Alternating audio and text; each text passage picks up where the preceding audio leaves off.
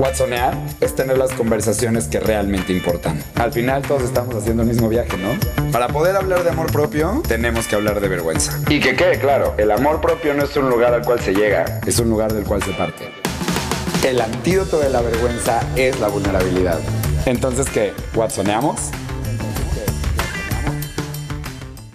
Hola, hola comunidad, ¿cómo están? Bienvenidos, bienvenidas y bienvenides a otro episodio más de Jueves de Watsoneo. Ya saben que estos jueves de Watsoneo hay días que los hago en formato live, como en este momento que estoy junto, estoy frente a frente con Mar del Cerro, que es la invitada que tengo el día de hoy en el programa.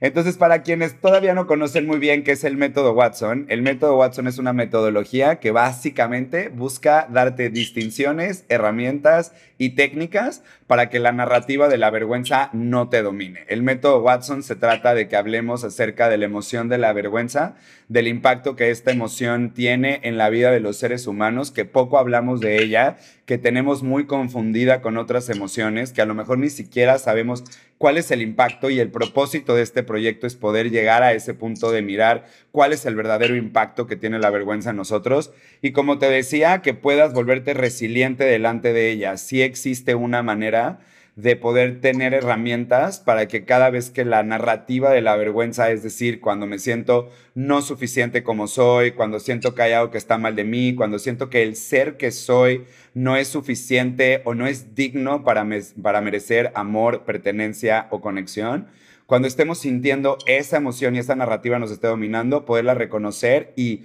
navegarla de una manera sabia, por así decirlo, sería como con sabiduría para que no nos domine. Entonces, el día de hoy tengo a Mar del Cerro, que desde hace unos meses atrás, ella y yo eh, platicamos acerca del proyecto le invité a que ella conociera la metodología y lleva todo este tiempo estudiando la metodología, viendo la metodología, comiéndosela suavecito, como realmente haciendo la chamba.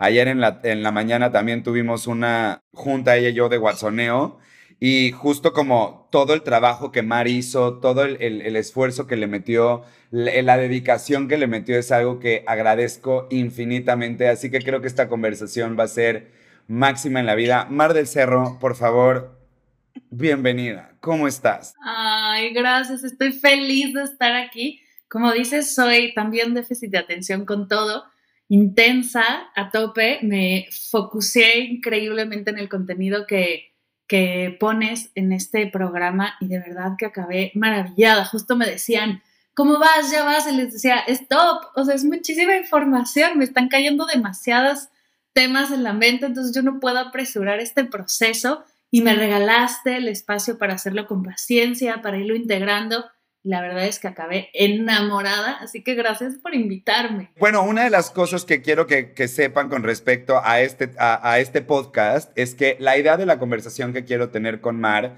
probablemente si no sabes quién es Mar, para toda mi comunidad que a lo mejor no conoce a Mar, Mar es una mujer que se especializa muchísimo en la meditación yo creo que expande su misión, expande su conocimiento, expande su, proceso de vida a través de la técnica de meditación. Estoy correcto, ¿cierto? ¿Cierto, Mar? Desde hace tiempo Mar y yo nos conocimos, pero es una mujer que muchísimas personas siguen su contenido y la idea de estos jueves de Watson es poder traer a esta conversación y a la plática a estos creadores de contenido o estas voces influyentes que así les llamamos internamente que normalmente los vemos del otro lado de la pantalla y pues son las personas que nos dan información, nos generan contenido, nos apoyan en nuestro día a día, pero que a veces podemos llegar a idealizar un poco y pensar que porque están del otro lado de la pantalla, porque no sé, es alguien que practica meditación todos los días, entonces es alguien que nunca, jamás vuelve a experimentar vergüenza, ¿me explico? O idealizamos o tendemos a pensar que las personas que creamos este contenido somos perfectas y es que no es así, no, no va por ahí. Y la idea también es poder hablar un poco acerca de esta parte, ¿no? Como de la parte de la vergüenza. La vergüenza es una emoción que es universal, o sea, la sentimos todos los seres humanos.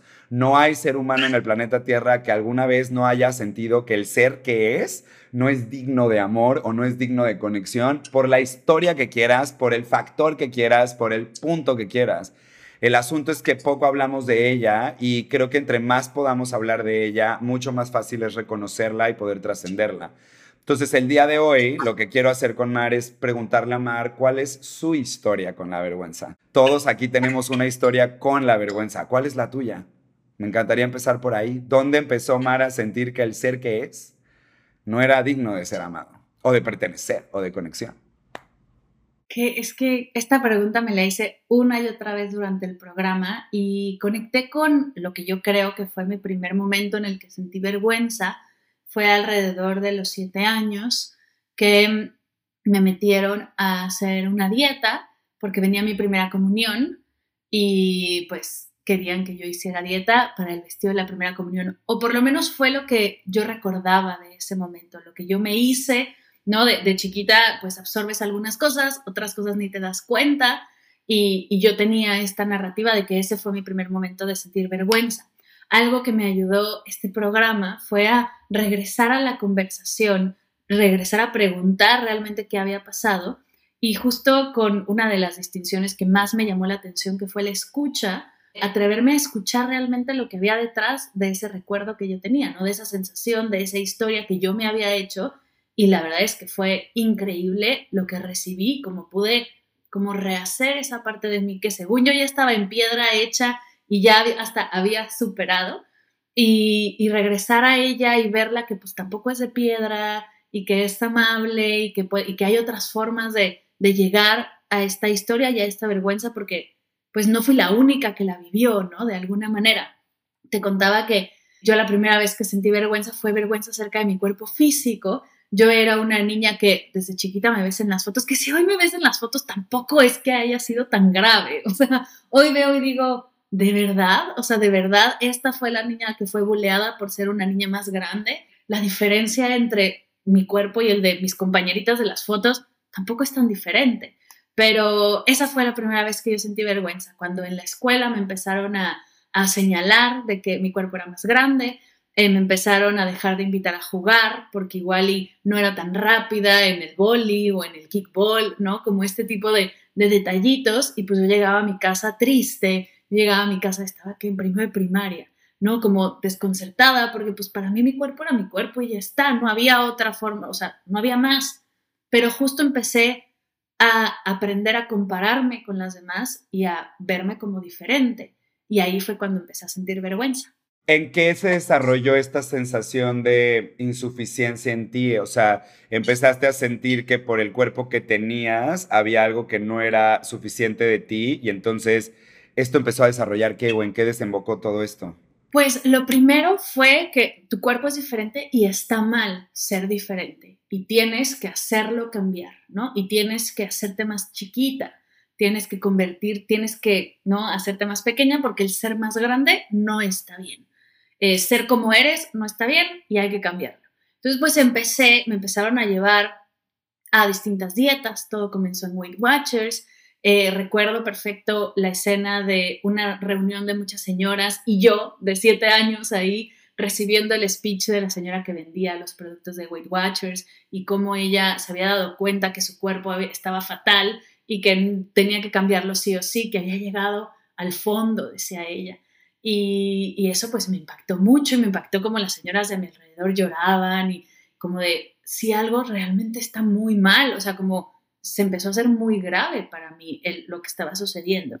Empecé a sentir eso y al mismo tiempo, pues como niña chiquita, a dieta, ¿no? Tan pequeña, pues yo quería que mi mamá se sintiera bien conmigo, que en la escuela me trataran bien, entonces seguía haciendo la dieta desde fuera, ¿no? O a la vista de los demás, lo que provocó que me quedara con hambre, que, que no entendiera yo qué significara realmente estar a dieta, todas estas restricciones, y entonces empecé a desarrollar un comportamiento de esconderme a comer, de esconder, porque pues no quería que lo vieran, no, querían que, no quería que esta perfección de está haciendo la dieta al pie de la letra, no se pasa, no se, no, no, no lo hace mal, ¿no? Como que yo, yo quería que esta imagen de perfección no se perdiera, porque eso me generaba conectar con mi mamá, conectar con las señoras de Weight Watchers, conectar igual y hasta con mis amigas de, no, sí, pero estoy haciendo la dieta y les juro que estoy haciendo todo por cambiar.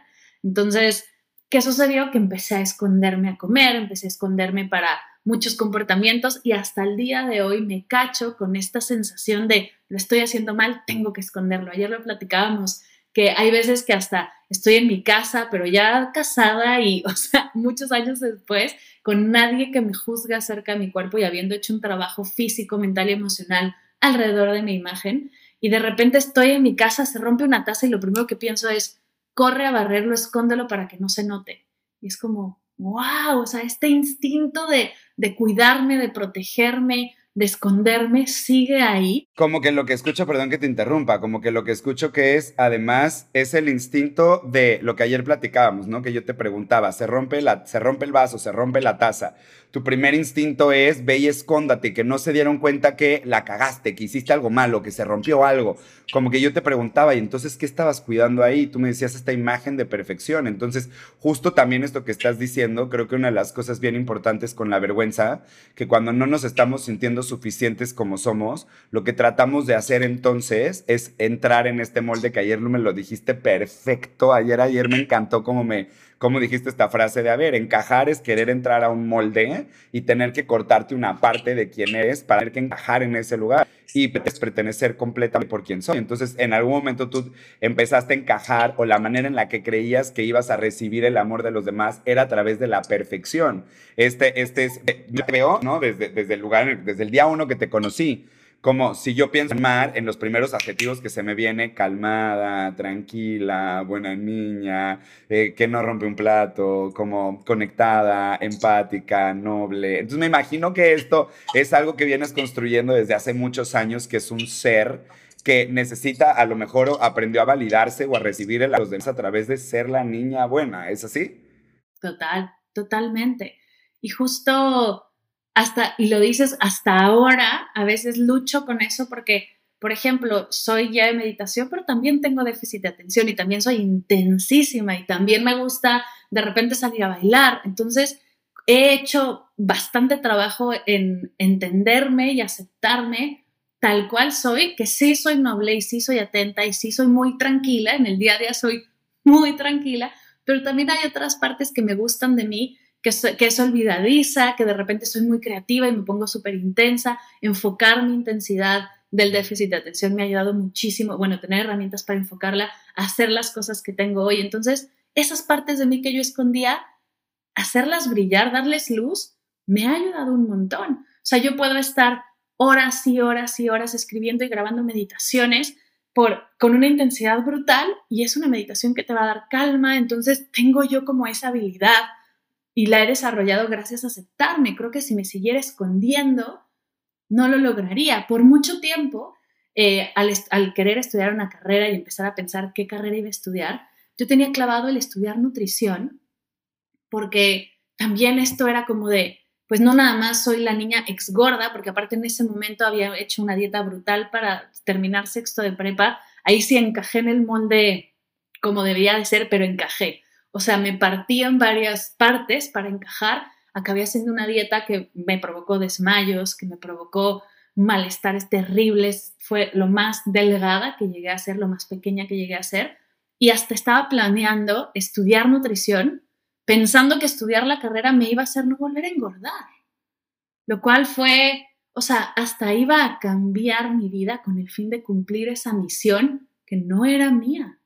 ¿no? O sea, con el fin de cumplir expectativas ajenas, seguir fortaleciendo un mensaje que no era el que yo quería abordar. O sea, imagíname a mí ahora en, un universo alternativo, amar nutrióloga detrás de una mesa, recibiendo gente, siendo profundamente infeliz, flaca, pero profundamente infeliz, porque nunca se atrevió a realmente cuestionar si realmente el molde en el que estaba era donde debería o quería estar. Todos queremos que alguien nos vea y nos diga, güey, eres suficiente para mí, veo tu valor, veo tanto tu valor que lo que quiero es quedarme contigo, ser tu amigo, ser lo que sea. Pero en algún momento esta sensación de sentir que esa pertenencia está en juego, sentir que esa conexión está en juego y que solo me la voy a merecer, en el momento en el que cumpla con los estándares que tú propones, porque Brené Brown cuando habla de la, de la vergüenza, ella menciona que vivimos en una epidemia social de vergüenza. Nosotros seres humanos con nuestra sensación de que no somos suficientes como somos, de tratar de encajar que no es el nuestro, con tal buscar esa conexión, pero que nadie habla de ella, porque la vergüenza justo lo que hace es cállate, no digas, no menciones, no vayas a hacer nada, es llévalo al armario, ponlo acá atrás, que nadie se entere de esto de ti, que nadie se entere de esto de ti, que nadie sepa esta parte de ti, que nadie nunca vaya a ver esta otra parte de ti, ¿me explico?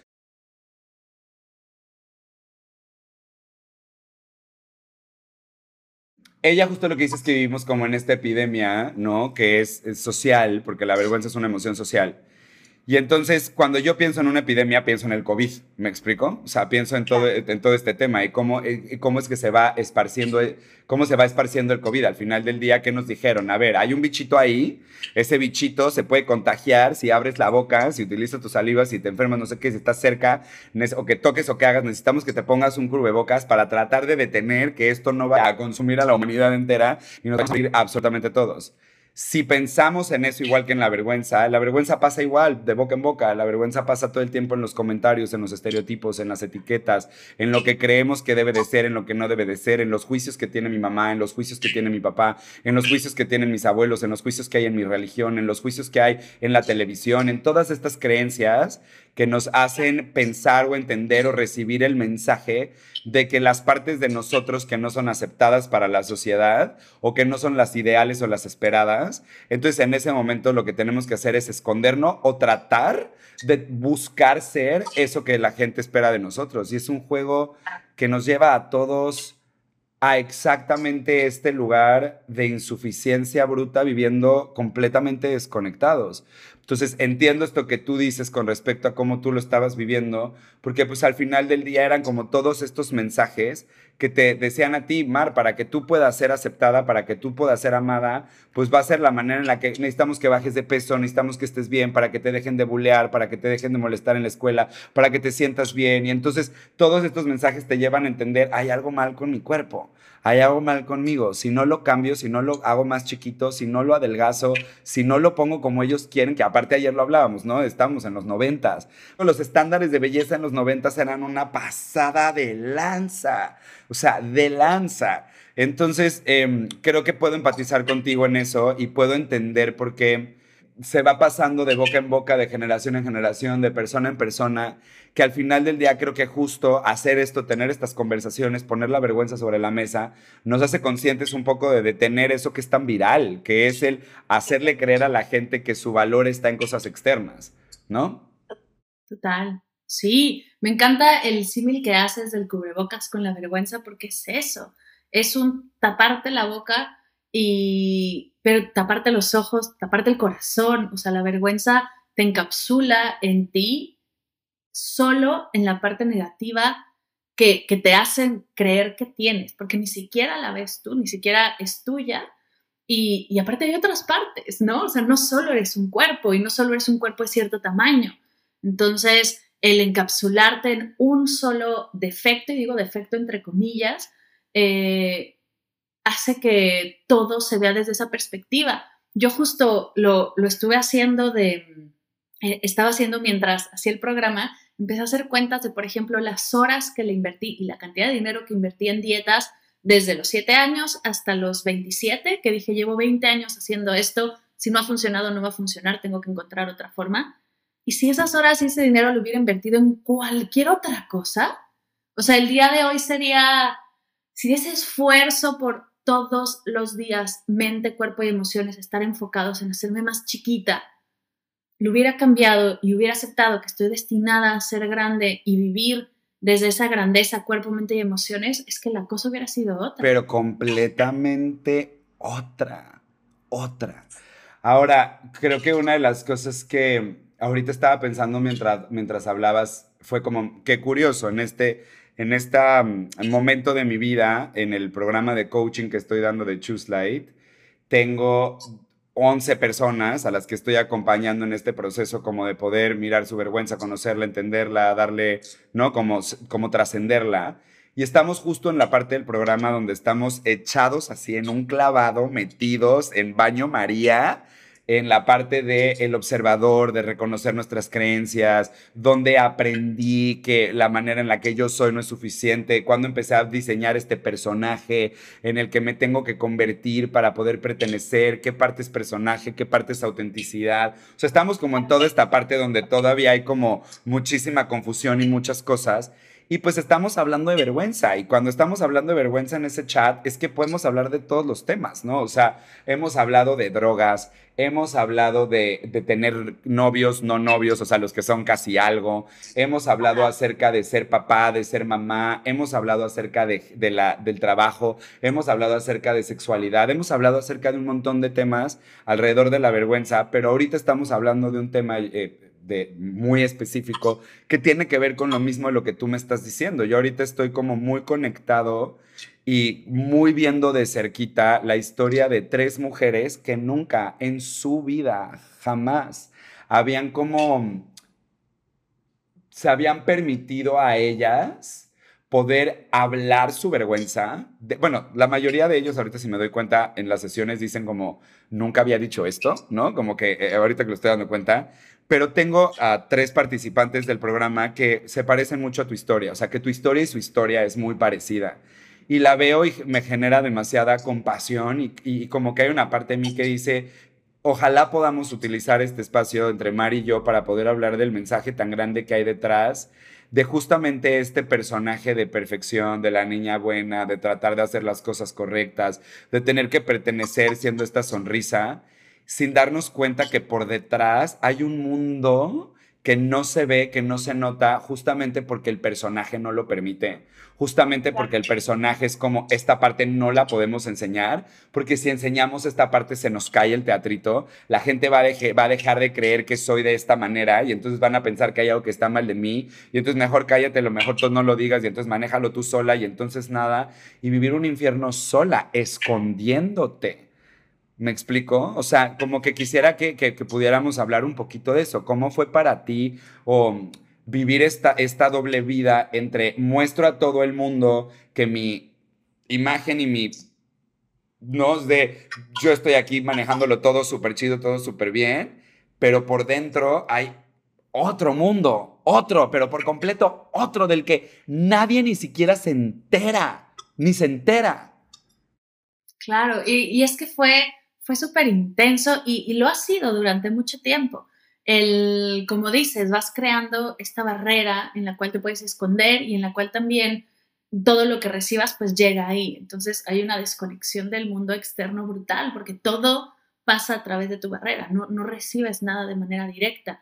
Esta barrera está hecha de programas de televisión, de revistas, ¿no? Como de toda esa información que recibes de ahora redes sociales, donde el cuerpo que tienes pues está mal y, ya está, y, aparte no puedes cuestionarlo porque cómo te atreves, y, y, de vergüenza y de miedo también, porque no solo es vergüenza hacia ti, sino también es miedo a enseñar ciertas partes de tu cuerpo y que la gente regrese a decirte que no te ves en un espejo o por qué haces esto, por qué no haces lo otro, o que nada más por el hecho de entrar a un lugar alguien te recomiende una dieta sin siquiera conocerlo. O sea, es, como se va sumando a esta barrera y empiezas a desconectar de ti y eso es bien peligroso porque ya todo lo que recibes ya te da igual.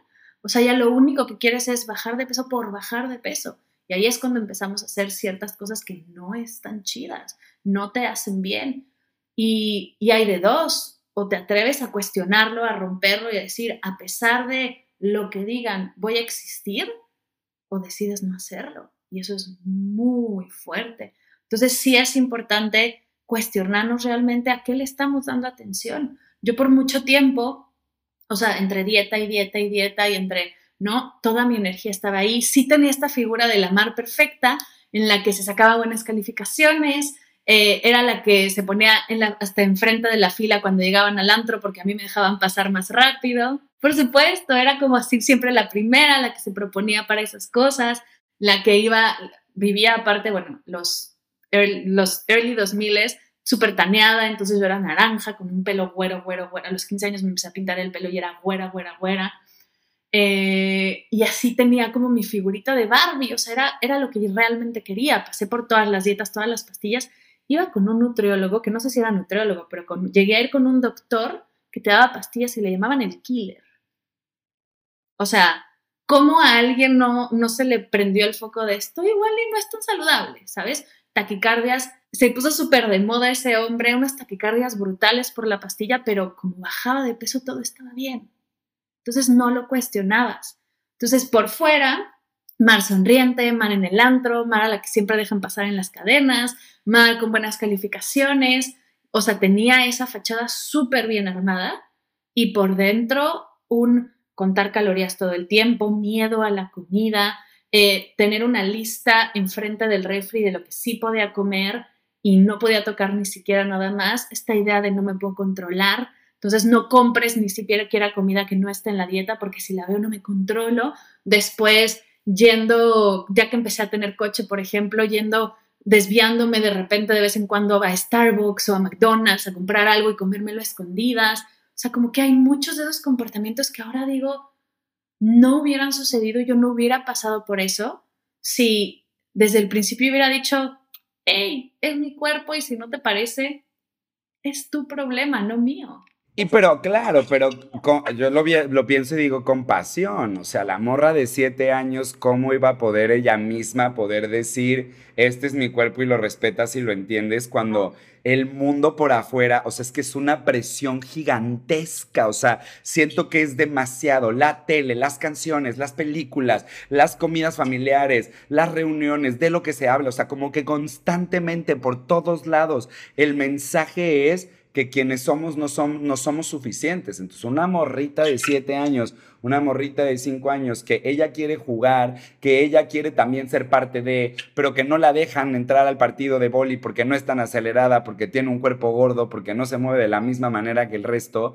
O sea, esa morra al final del día creo que, creo que también cuesta trabajo que lo pueda entender si además no hay gente alrededor de ella que le diga, eres valiosa, tu cuerpo no define tu valor. No, que se haya sentado contigo y te haya dicho en la vida, vas a recibir un montón de comentarios. Va a haber gente a la que no le van a gustar tus cejas, va a haber gente que no le va a gustar dónde vives, va a haber gente a la que le va a parecer que tu, tu forma de ser es algo que ellos no verían. El mundo está lleno de críticas, de juicios y de dedos señaladores, porque todo el mundo tiene sus propias creencias y sus propias ideas, pero lo más importante es que tú entiendas que quien eres va mucho más allá de lo que la gente opina o de lo que la gente dice. Creo que también como adultos y como seres humanos, y por eso los, los sigo pensando que el amor propio es una paradoja, porque si es amor propio, pero creo que podemos echarnos una ayudadita en el camino de amor propio entre todos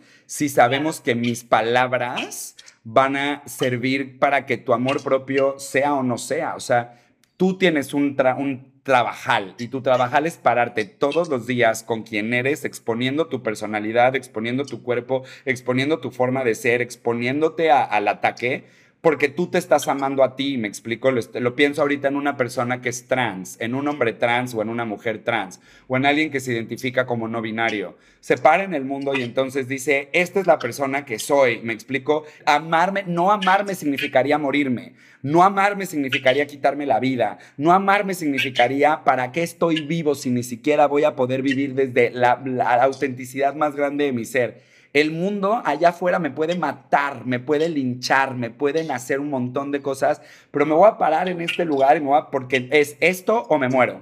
O sea, o defiendo mi verdad, o defiendo quién soy, o me paro en ese lugar o me muero. ¿Me explico?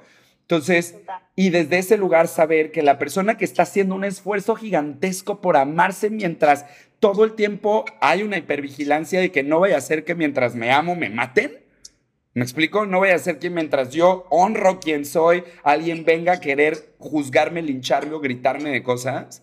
Creo que yo puedo ser consciente de que el trabajo del amor propio que tú estás haciendo lo puedo sostener junto a ti. Yo me puedo parar junto a ti y con mis comentarios dejarte ser. Y con mis comentarios celebrarte. Y con mis comentarios em, apoyarte. Yo creo que si en una mesa de personas se está hablando acerca de, por ejemplo, esto, lo que te comentaba, el otro día yo estaba, estaba comiendo con mis amigas y estábamos sentados en una mesa y las quiero, me explico, algunas las acabo de conocer, a otras ya llevo un poquito más de tiempo de conocerlas, las quiero. Y resulta que de repente estamos comiendo todos y hubo como un tema donde todas se metían un, brownie a la boca y lo primero que decían era, ay, qué gordas, estamos de gordas, estamos de gorditas. Y entonces yo que llevo tiempo en esto, que estoy escuchando a las tres mujeres que tengo en mi programa hablando de cómo están, odian su cuerpo por esos comentarios, cómo ha sido una tortura ese pedo. Yo me puedo quedar ahí inconsciente o puedo con amor decirles como hermanas, no, no digan eso. Claro, dejemos de usar la palabra gorda como insulto ¿no? También lo platicábamos ayer, cuántas veces recibimos el, ay, no, no estás gorda, estás bien guapa. Dude, gorda no es sinónimo de fea. O sea, no, no significa lo mismo. Entonces yo puedo estar gorda y ser guapa. Y, y para mí gorda es una mujer de cuerpo grande. No significa la que come más, no significa un insulto, no es algo, ay, no te digas así. No, sí, porque soy así. Y ese, o sea, volver a tomar el poder de la palabra, ¿no? Porque además, o sea, te construyen este, este conflicto interno, esta emoción, y además no te permiten decirte de esa manera, o sea, no hay palabras saludables para nombrarte como te sientes. Entonces es todavía más escondido. Si tú eres una persona que se está, está resonando con esta historia que nos está platicando Mar, de cómo ya lo ha vivido y lo que estamos hablando acerca de este doble mundo entre mantener un personaje y tener otro mundo completamente en silencio, doloroso que manejas, alza la mano, habla. Creo que en el minuto uno en el cual podemos empezar a reconocer que vivimos estos dos mundos, empieza un proceso bien fuerte, empieza un proceso bien complicado, empieza un proceso de deconstrucción, pero creo que ese proceso de, construcción es como comerte una recaleta y llegar al centro riquito, ya sabes, es como va, va a pasar como de repente va a ser rasposo, de repente va a ser dulce, de repente va a ser amargo, pero al final va a estar como súper bonito el que te hayas metido a como de construir todas esas capas que construiste como personaje y que lo que va a salir de ahí va a salir tu autenticidad, ¿me explico? Entonces creo que eso es algo que, me llevo mucho y que hablando contigo lo entiendo y que me pongo a pensar, ¿no? Como que volteamos a ver siempre a las personas que son problemáticas, las que llaman más la atención y creemos que esas personas son las que necesitan más nuestro ojo, pero no volteamos a ver a The Good Kid. No volteamos a ver al que no rompe un plato, no volteamos a ver al que saca 10 en calificaciones, porque seguramente todo está bien. Y normalmente a esos, a los good kids, hay que sentarnos a ver si qué tan good kid, porque están siendo good kids por algo. Esa necesidad tan fuerte de estar bien y de hacerlo perfecto y de que todo salga bien, ¿no? De controlarlo todo. Yo creo que ahí hubieron dos cosas que a mí me, me ayudaron un montón y la primera haciendo conexión con, con una de las distinciones que es el observador es, yo aprendí, es curioso porque estuve, la primera dieta fue a los siete años y aprendí a meditar a los ocho. Es como que esas dos cosas, esas dos contradicciones estaban en mí y el observador lo empecé a, a identificar y lo empecé a experimentar igual desde chiquita. Entonces una cosa que a mí me ayudó un montón es comenzar a separar el no soy mi cuerpo, no soy mi mente, no soy mis emociones, no soy este observador.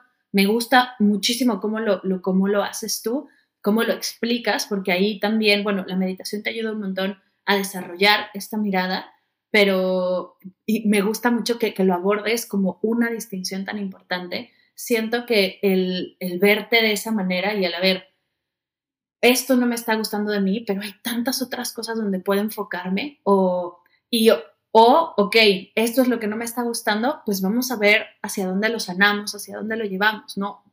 Tener este espacio seguro, el poder dar un paso para atrás y observarte a ti y también dar un paso para atrás y empezar a escuchar a los demás, ¿no? La escucha es otra de las distinciones que me encantaron, el realmente estoy escuchando lo que estoy escuchando y ahora lo hago mucho. Esta, esta frase que, déjame, porque la tengo apuntada, la uso mucho, que me encantó el, lo que yo escucho de lo que tú dices es esto, y cuando le regresas a la gente su opinión de ti, que no tiene nada que ver contigo, cuando la escucha de tu voz, la cosa cambia por completo. O sea, me he topado dos o tres veces diciendo, o ver, estoy recibiendo esto, me estás queriendo decir que, que estoy mal porque mi cuerpo es así, sin saber nada de, de mí. Y ¡ah! ahí es donde se dan cuenta también de lo que está pasando y de lo que me están aventando, que de nuevo, la opinión de los demás no tiene nada que ver contigo, pero atreverte a escuchar y a cuestionar lo que escuchas es, es brutal y ayuda, te da esa herramienta para seguir. Ahorita que estás hablando justo del tema de la escucha, yo estoy viviendo en este momento, estoy trayendo mucho y estoy usando mucho la distinción de la escucha en este momento. Yo, una de las cosas que siempre yo he entendido que a mí me cuesta de las redes sociales o que yo no me he permitido crecer más en redes sociales, es porque justo teniendo este TDA y este Sensitivity Rejection Dysphoria, salto muy rápido ante la crítica, salto muy rápido ante el rechazo, porque pues mi vida fue de muchísimo rechazo y muchísimo bullying por eso. Y de hecho hay como cifras donde psiquiatras dicen que el 100% de las personas que tenemos TDA tenemos esta, eh, este miedo a la crítica y esta disforia, esta, esta sensibilidad ante la crítica, ¿no? Y entonces yo cuando volteo a ver las redes sociales, las redes sociales para mí o el internet es, güey, es una jungla, es una masacre, es donde todo mundo puede comentar y puede decir y pueden, ya sabes, o sea, como arroba arbolito 33 se puede meter a tu página a decirte lo que quiera decirte. Como yo entiendo perfectamente que la opinión de los demás es la opinión de los demás, pero nunca va a dejar de afectarnos, o sea, nunca va, la opinión de los demás va a tener un impacto en nosotros y tenemos que saber cómo trascenderla. A mí siempre me dio miedo en algún momento que pasara que yo hiciera un video en, en el método Watson que se volviera viral y que entonces se desvirtuara lo que yo estaba diciendo o se desvirtuara lo que yo dije.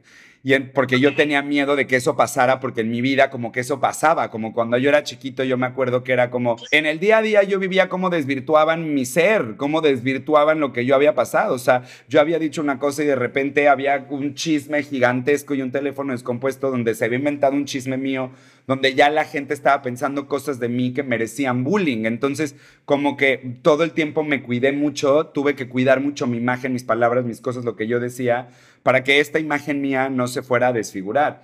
Y lo ha hablado cabrón en terapia, o sea, de que yo le digo a mi terapeuta, yo no quiero seguir creciendo en redes sociales y hay veces que las redes sociales me dan demasiada ansiedad y la gente creerá que para mí crecer en las redes sociales es algo increíble, pero no, yo llegué con un mensaje y mi mensaje lo quiero pasar porque creo que es importante, pero todo lo que conlleva las redes sociales y el crecer y ser un creador de contenido y ser a que alguien te voltee a ver y que alguien escuche, no, tiene, tiene un montón de cosas. Entonces se volvió viral este video hace tres semanas en un live que hice igual de jueves de Watsoneo con Eva, eh, con Eva Latapí. Se volvió viral y entonces de repente empezaron a llegar un chingo de comentarios. Y había, el, a ver, te puedo decir que el 85% de los comentarios son comentarios que entendieron el video, que están de acuerdo con lo que estoy diciendo, pero hay un 15% que escuchó lo que quiso escuchar. O sea, que nada que ver con lo que yo estaba diciendo. Me explico, hasta yo lo volví a escuchar y decía, bueno, hay con personas que sí puedo estar de acuerdo de por qué entendieron lo que entendieron o por qué escucharon lo que escucharon, todo chido.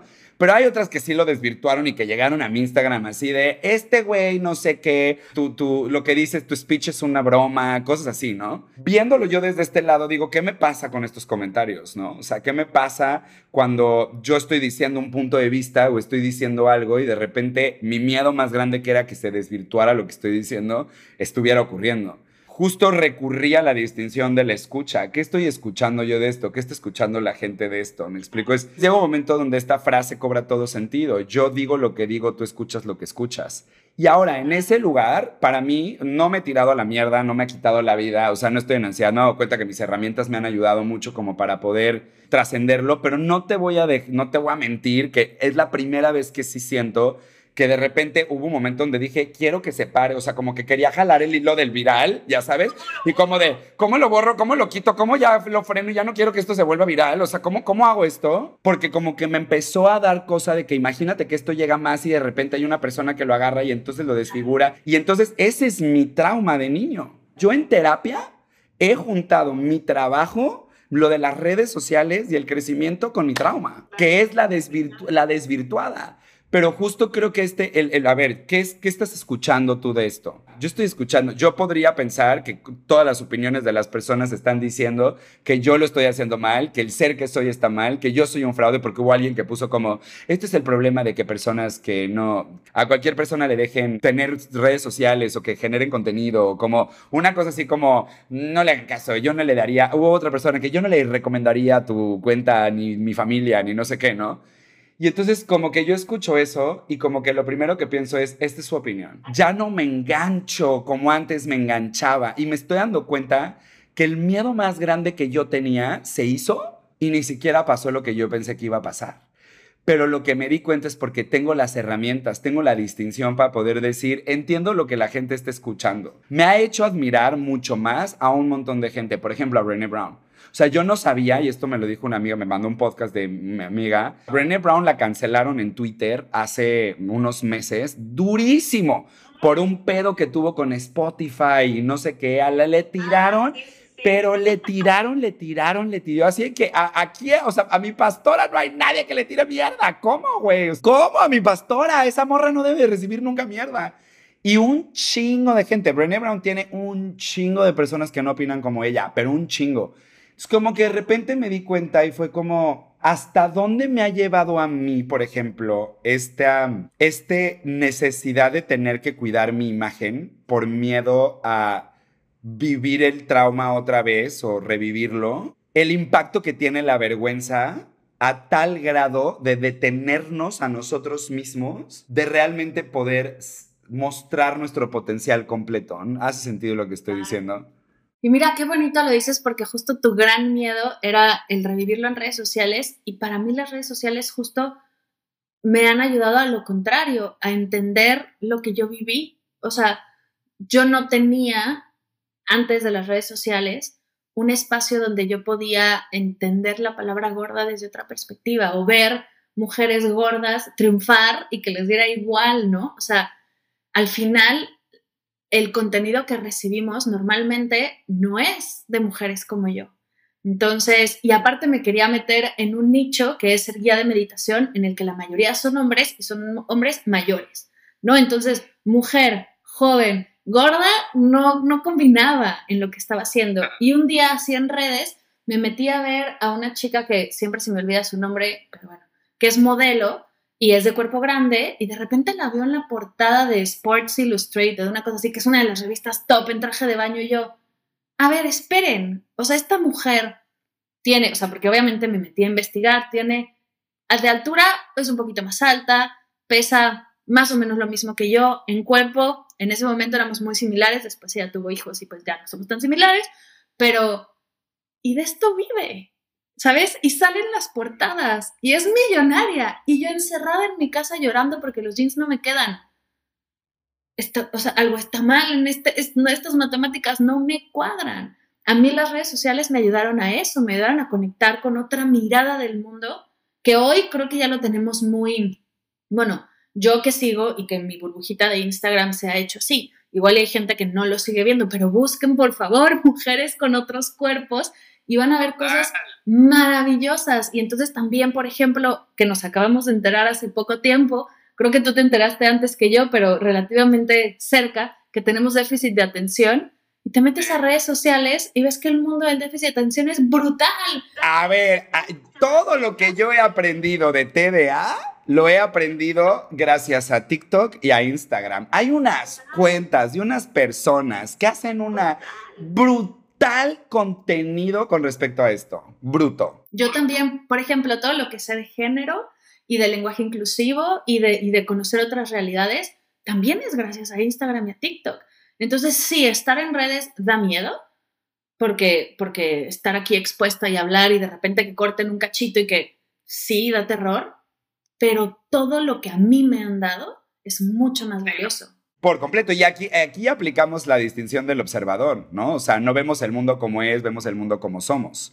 Y Gabo Carrillo, en mi historia, por mi vida, por lo que ocurrió, una de las cosas que a mí siempre me preocupó demasiado, pues yo creo que fue eso, es darme cuenta que yo intenté ser perfecto porque, por ejemplo, cuando yo he trabajado en mi tema de perfección, cuando yo he trabajado en el tema de por qué quise yo convertirme en este hombre sin errores, en este hombre perfecto, en este hombre que tenía que cumplir con el deber ser, en este hombre que la gente esperaba que no, ya sabes, o sea, ha habido veces que la gente me decía, Gabo, yo no creía que tú tuvieras ningún problema, como que te veías como que este vuelo tenía todo resuelto, o así yo lo veía, ¿no? Y en todo este tema de perfección, empezar a darme cuenta que más allá de querer que la gente solo me reconociera por ser perfecto, yo utilizaba la perfección para evitar que me juzgaran. O sea, era como mi pensamiento era, si yo me convierto en alguien perfecto, lo que voy a lograr es que no me juzguen, es que no me humillen o no sentir vergüenza. Evidentemente no lo entendía con estas palabras, pero sí lo pensaba como de, si me visto chido, si voy a los lugares a donde todo el mundo va, si me porto de la manera en la que me tengo que portar, si hago, si hago buenos proyectos, si hago cosas, y si yo me convierto en esta persona que puede ser más bien vista como alguien chido en la sociedad que alguien que no, ¿sabes? Como si me convierto en eso la gente va a quitar su mirada de mis imperfecciones. Es como ponerte un cartoncito de ti enfrente, ¿no? Y que todos vean al Gabo o a la Mara así posando de cartón, toda feliz, hermosa, increíble, y por atrás hay un mundo que nadie se entera. Y creo que ese es el camino, ¿no? Y ahorita que también lo decías tú, como que yo lo pensaba, creo que me quedé pensando y dije, ¿qué pasaría si desde hace muchos años me hubieran dicho que yo soy valioso y lo hubiera entendido? Igual y no se hubiera sentido tan cabrón como se sintió el día que lo entendí. Como cuando lo entendí yo, no cuando alguien me lo dijo, sino cuando lo entendí yo y entendí que mi valor no estaba en todas esas cosas, ¿sabes? En todo lo que, lo que creía que era la perfección. Con el tema del observador, que todos vemos el mundo como, como, no como es, sino como somos. Entonces, Gabo Carrillo tiene unos lentes de tener que ser perfecto y de siempre tener que estar cuidando su imagen, o así crecí como muy hipervigilante de tengan cuidado, Gabo, ten cuidado de hacer esto para que no vayan a pensar esto, ten cuidado de decir esto para que no vayan a pensar esto, todo el tiempo pensando, todo el tiempo como muy cuidando la imagen que yo tenía con respecto a los demás, pero para protegerme de que no hubiera un rechazo, que no hubiera bullying o que no hubiera algo, ¿me explico? Y creo que por eso las redes sociales, que son un evento neutro, o sea, las redes sociales tienen su luz y tienen su sombra. En las redes sociales va a existir, o sea, yo sí veo cómo las redes sociales pueden generar que la oscuridad crezca gigantescamente, porque es un micrófono para todo el mundo, para un chingo de juicios, para un chingo de creencias. O sea, va a haber un montón de gente que va a utilizar esto para hacer un montón de cosas. Toda la gente que se mete a Instagram y que está comprobado científicamente que, cuando, que la empatía no puede existir, o sea, no puede existir empatía si yo ni siquiera entiendo que el otro ser humano existe y lo puedo ver. Entonces, si yo soy un arroba 33 y tú eres otra persona y ni siquiera te conozco, ni siquiera sé, no, no existe empatía. Entonces, por eso la gente se da permiso en las redes sociales de ser tan brutales con lo que están diciendo. Y eso es lo que a alguien que llevó toda su vida queriendo defenderse de que no vaya a hacer que la gente hable de él, eso le, resulta demasiado amenazante a tal grado de estoy creciendo un chingo en redes sociales, mi mensaje está llegando lejos, estoy creciendo, estoy creciendo, me están volteando a ver y empezar a sentir cómo se empieza a detonar esta parte de mi trauma que ha estado ahí durante muchos años de mi vida, que gracias a eso la tuve que mirar y en terapia sentarme a trabajar eso y finalmente decidir, porque es una decisión y es una elección. Gabo Carrillo, yo quiero ser una persona, figura pública, que por mostrar su mensaje y su misión se va a poner en un lugar donde va a estar expuesto a que la gente vaya a agarrar mi imagen, distorsionarla. O sea, quiero vivir, ¿sabes? Es como tengo una elección y puedo decidir. Y creo que también, como bien lo dices tú, hay la, cosa que me gana, que hace que yo siga aquí haciendo un live y no medio de las redes sociales, es porque también sé que esto del otro lado puede salvarle la vida a alguien, porque sé que alguien puede reconocer, porque alguien puede empezar su camino en una cosa, porque creo que así como tanto hay luz, como hay oscuridad, hay luz, como bien lo dices, yo aprendí todo lo que he aprendido del TDA, de las increíbles psicólogas y las increíbles psiquiatras y los increíbles doctores y las increíbles personas que ni siquiera son psiquiatras ni doctores ni nada, que son personas que tienen TDA o que tienen, yo por ejemplo, ¿sabes qué hago mucho? Yo amo meterme a ver cuentas de OCD. Quiero entender el OCD, quiero entender cómo es el observador de una persona con trastorno obsesivo compulsivo, porque no es lo mismo que el observador que es de una persona con TDA o de una persona que tiene ansiedad generalizada o la ansiedad social. Eso es algo lindo, o sea, como que yo me siento y digo, sí, todo el mundo habla del OCD y todo el mundo habla y dice estas cosas como las palabras, ¿no? Ahí tengo TOC. A mí me gusta que todo esté organizado y me gusta que todo esté bien y que todo me esté limpio, entonces tengo TOC. Y al decir eso no nos damos cuenta, igual por ignorancia, que estamos estigmatizando un trastorno obsesivo compulsivo importante que no es eso, o sea, que no tiene nada que ver con nada más arreglar. Hay muchos subtipos de trastornos obsesivos compulsivos, ¿no? Hay por contaminación, hay por... yo no sabía esto, hay un subtipo de religión, o sea, está catalogado como pensamientos de religión obsesivos que si no sigo a Dios, que si no sigo a lo que Dios dice, que si no hago lo que hago, entonces Dios me va a castigar y Jesús. Y entonces los lleva a pensar todo el tiempo, algo que he aprendido mucho, por ejemplo, info ah, en este momento, he aprendido mucho que el, que el trastorno obsesivo compulsivo es el trastorno de la duda porque todo el tiempo es what if, y qué si, y qué si no cerré la puerta, y qué si no hice esto, y qué si no me lavé bien las manos, y qué si no hice, y qué si no hice. Ahora imagínate que te domina tanto que no puedes ni siquiera, o, que te tienes que regresar a tu casa 25 veces, o que no puedes subirte a un coche para manejar porque tienes que, tienes que regresar, porque te está pasando algo, ¿me explico? Y creo que eso lo que hace es empezar un poco como a entender, justo ligando como el tema de las redes sociales y que la gente haga esto, si yo tengo ganas de aprender de esas cosas, me puedo meter a esto y encontrar a gente que enseña que cuando yo tengo a una persona en mi, no sé, en mi sesión de coaching que me habla que está diagnosticada con trastorno de déficit, perdón, de trastorno obsesivo compulsivo, puedo entenderla de una mejor manera, puedo acercarme a ella de una mejor manera. Entonces sí entiendo lo que dices de las redes sociales, por supuesto que es un, es un lugar bellísimo y, sí te, y yo te comparto mi observador de mi historia de eso. Me explico como, híjole, que ahorita otra vez, mientras estábamos tú y yo, alguien llegó con otro comentario así de que no entendió nada de lo que dije y entonces está dándoles. O sea, ahí es como de repente llega un momento donde digo, bueno, hay chido, qué valiente la gente que se aguanta, güey, que dice, no hay pedo, ya borro este pedo y no pasa nada. Para mí es como, bueno, ahorita está chido, todo bien, pero no sé si mi vida quiero que sea esto. O sea, no, no, no. Entiendo, entiendo. Yo creo que el valor que estás dando es mucho mayor del comentario que pueda hacer quien sea. Y sobre todo eso, quien sea, o sea, quién es esa persona, ¿no? Nadie, y lo dice Brené Brown, nadie se va, nadie te va a cuestionar o nadie te va a hacer ese tipo de comentario que esté en la trinchera echándole las ganas que le estás echando tú. Si nos escucha la persona que hace ese tipo de comentarios en redes, igual y voltar hacia adentro y decir, ¿qué estoy haciendo yo hacia ese tema? Solo estoy criticando hacia afuera, que aparte, ojo, criticar no solo afecta a la persona a la que le estás aventando esa crítica, te afecta muchísimo a ti, baja tu energía, te hace sentir mal, o sea, soltar ese veneno no te hace estar bien tú. Entonces, igual y también observarnos y decir, si yo vivo quejándome o si yo vivo criticando o si yo vivo soltando este tipo de comentarios, ¿cómo estoy yo en realidad? ¿Qué está sucediendo en mí? Que esa energía se genera y necesita salir así tan abruptamente, porque ahí también hay mucho trabajo que hacer. Y les recomiendo Choose Light porque está brutal. Justo con eso, te, agradezco eso. Voy a dar, voy a dar para todas las personas que nos están escuchando, que están interesados en aprender más acerca de la vergüenza y de todo el tema que estamos hablando, de el 10 de noviembre al al 13 de noviembre voy a dar el taller de Choose Light. Son cuatro días, es por Zoom.